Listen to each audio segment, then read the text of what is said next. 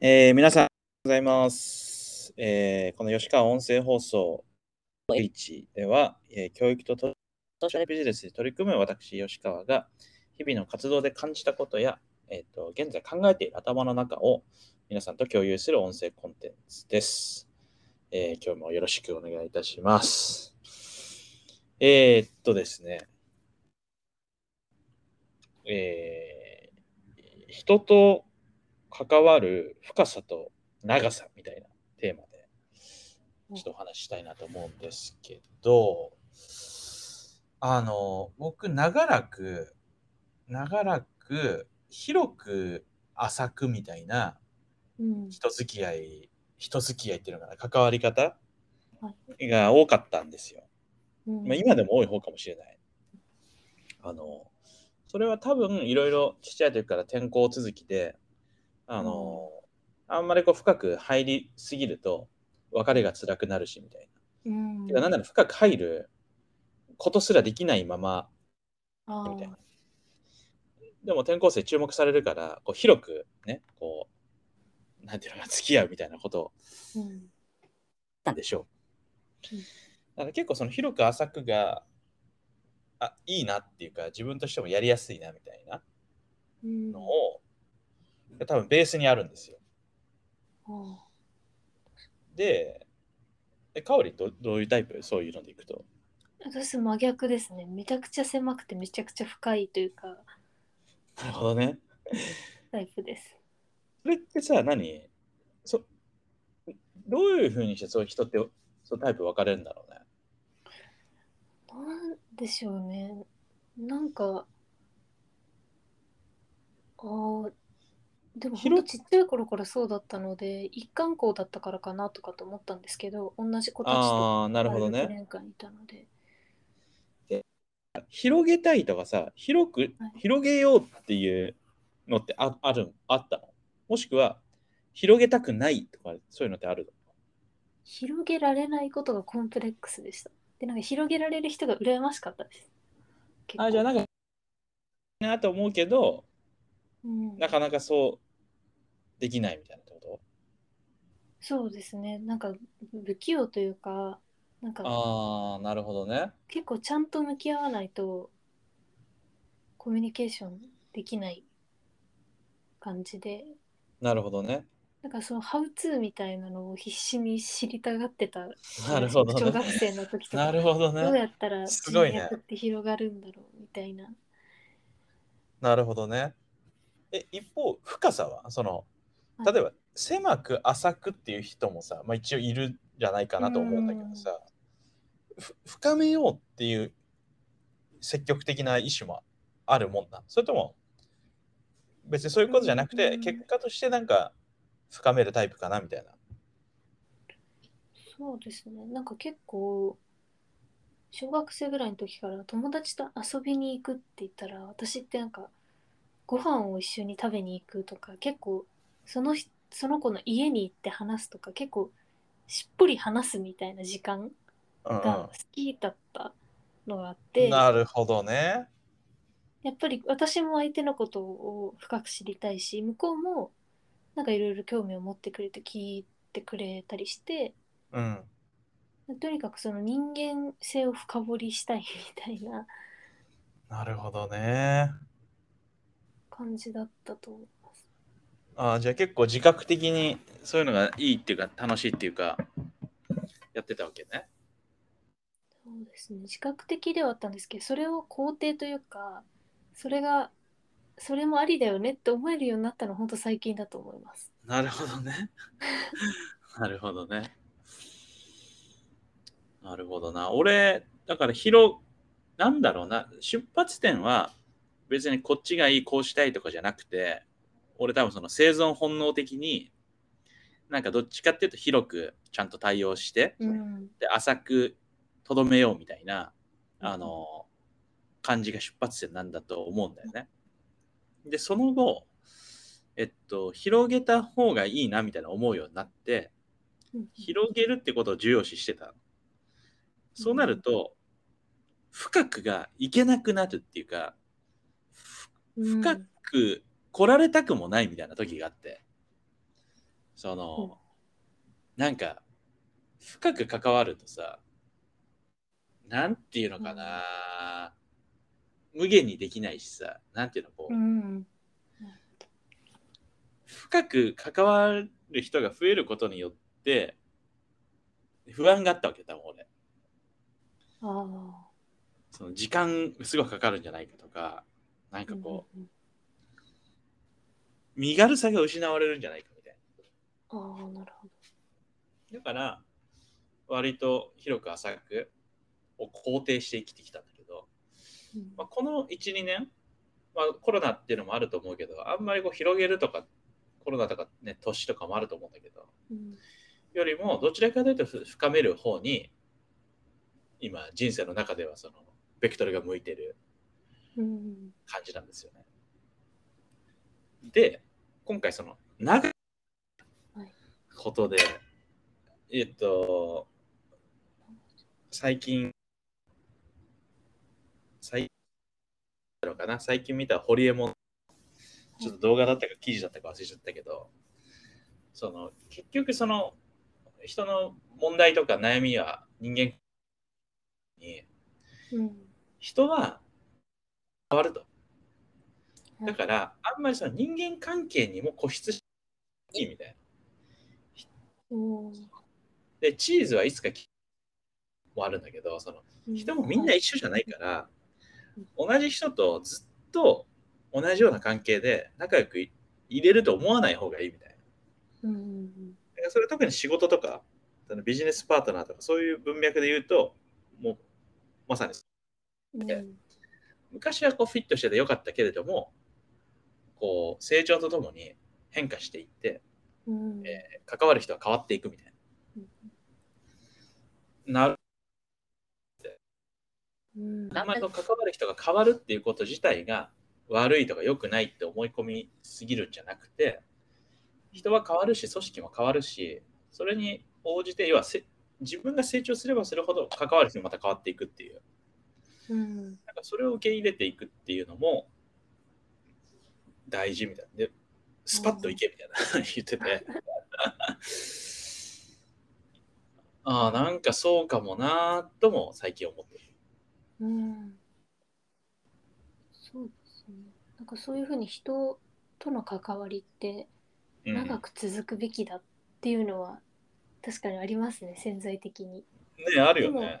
そうとは限らないというか、もはやそこに判断軸があるわけじゃないってことですよね。結果的うんにこうお互いの人生のタイミングが合い続けて長くってこともあるし、そうね。うん。だから、なるほど。何か一つのことをやっぱ思い込み、思い込みすぎるっていうか、こうあるべきみたいに、うんあのな、なんていうのかな。時とか序盤とか何もわかんない時あるべきっていうふうに思い込まないと頑張れないから、多分そうやって、大事にとか、これをやるべきみたいなことでうん。やっていくんだけど、それにつれて、それだけでは説明できないこととか、それになると、その方が不都合がいることが目についてきたりとか、うん。なんかそういうこともあるっていうことなのかなうん思ってきた。でちょ今ね、そのプロジェクトでいろんな外部の専門家とかパートナーと関わる。まあ、ざっくりとプロジェクトを立ち上げた時に関わってた人と、プロジェクトを大きく前進する時に関わる人とで、やっぱりフェーズも違うし、なんか関わり方も変わるうんんだけど、なんかそこを、なんていうのかな、難しいけどね、せっかくここまでやってきたんだから、みたいな情的な話もあるし、ただ一方で、それにね、固執してると、プロジェクトが前に進まなかったり、うん。ここはなんか結構、なんかセンシティブのようであり、でもなんかある種、ある種シンプルに考えてもいいって前向きに思えたのが、その、ホリエモンの話そういやこれはなんか本当年数というかな。うん。年数だけじゃない人にもよると思うんですけど変化していくうん。その変化を観察してると面白そうな話題だなと思ういました。ん。うん。あとなんか似たような、俺似たような感覚で、大学生ぐらいの時に知ったのが、あの、島田ししんっていはう芸人さんがいたんだけど、の人の言葉らしいんだけど、うん。その、人は成長すると夢が変わるみたいな。なんか夢が変わるってことは成長してるってことだみたいなこと言ってて、俺それなんか大学生の時すごいしっくりきて、うん、って変わらないものとか揺るぎないものとか絶対的なもので夢が変わるっていうのはなんか夢を諦めたみたいな感覚があったんだけどいやそうじゃないと。成長してできることが増えてきたら夢だって変わるっていう。成長して見える世界が広がったら違う世界の夢を描くっていう。うん。だから夢が変わるっていうことは成長してるっていうことだみたいな話はなんかすごいね俺印象的で。うん、あ確かに。あでもそうですよね。それもさっきのと本当に似てますね。そうそうってか。持ち続けるものだっていうのって確かにそれがエンジンになる時もあるじゃないですか、うん叶えるにあるあるってでもやっぱりずっとそれだとどっかで行き行き詰まったりなんかわざわざ自分を傷つけちゃうというか。うん。なるほど。なんかその振り子のようにというか、ね、こう、何もわからないときには、えとりあえず一歩踏み出してみたり、自分を突き動かす指針みたいなのが多分必要でうん、でもそれができてきたら、いや、実はそれだけじゃなくて、こういう考え方もこういう考え方もあるんだよっていうことを、なんか腹落ちさせていく。うんなんかそういうプロセス、そういうプロセスなんじゃない？人生って。うん。地球は丸いみたいな感じで人生もい一方向じゃなくて、うん。なんか今やってるさ、国際ソーシャルビジネスとかもさ、なんか支援をしたら相手はいってとかさ、なんかそういう一方向のことじゃなくて、状況によってはこういうことが必要だし、状況によってはこういうふうにし変化させることも必要。うん。っていう、本当ただの人生なんだけど、みんなそれをやる前に、さっきの話で言うと、最初のエンジンかける前に、なんか完璧な地図を描こうとしてるっていうか、うん。あの完璧な夢を持とうとしてるっていうか、うん。とりあえずやって経験して、ちょっとずつ腹落ちさせていくっていうことなのかな。うんなんか体得していくっていう感じが一番うん。深い気がします。うん。とりあえずインプットしとくのは多分大事だと思っててでもそれがうん今すぐ聞くわけじゃないけど、あこういうことかって思える日がうん。やっぱり来るんじゃないかなっていう。そうだね。そうだわ。で、きっとそれを、だから要素分解すると、何かをインそれに基づいて行動して、行動したことから何かを学び取って、うんでもその学び取ることが結構難しいっていうか、その、行動しきれたら、一回行動しきれたから、じゃあ次こうしようって思いやすいかもしれないけど、なかなかその行動しきれたまでおお一人だと思いにくいじゃん。うんまだまだだなとかさ、ここでなんかこう、分かったような口聞くのもあれかなみたいうんな。だから、その時に仲間が必要で、その分かち合ったり、共感したり、なんか、先輩とか先生みたいな人が、うんあ、こういうのもあったよみたいな、うんいうふうにして、こう、腹落ちしやすくなる。うんだから、そういうコミュニティっていうか、そういう、作りたいんだと思う。そのか作りたいっていうか、そういうふうに自然とうん表す的な人のつながりがなっていくといいんだろうなぁと思う。うんそれは本当に思いますね。でもなんか本当にもうそうだと思います。私もうん。3ヶ月スパンで動くじゃないですか、四半期で。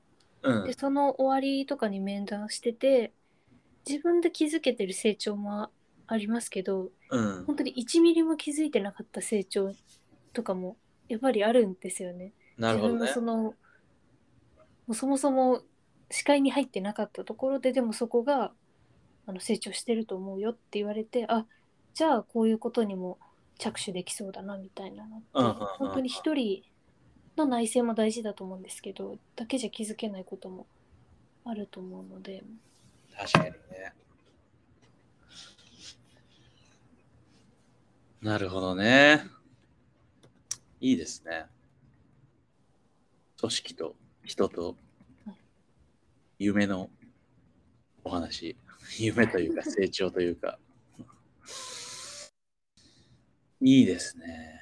まあじゃあぜひちょっとこの辺もまたアップデートしていきましょう。はいはい。ありがとうございます。じゃあ今日は今日もこの辺にしたいと思います。最後まで聞いてくださってありがとうございました。それではまた。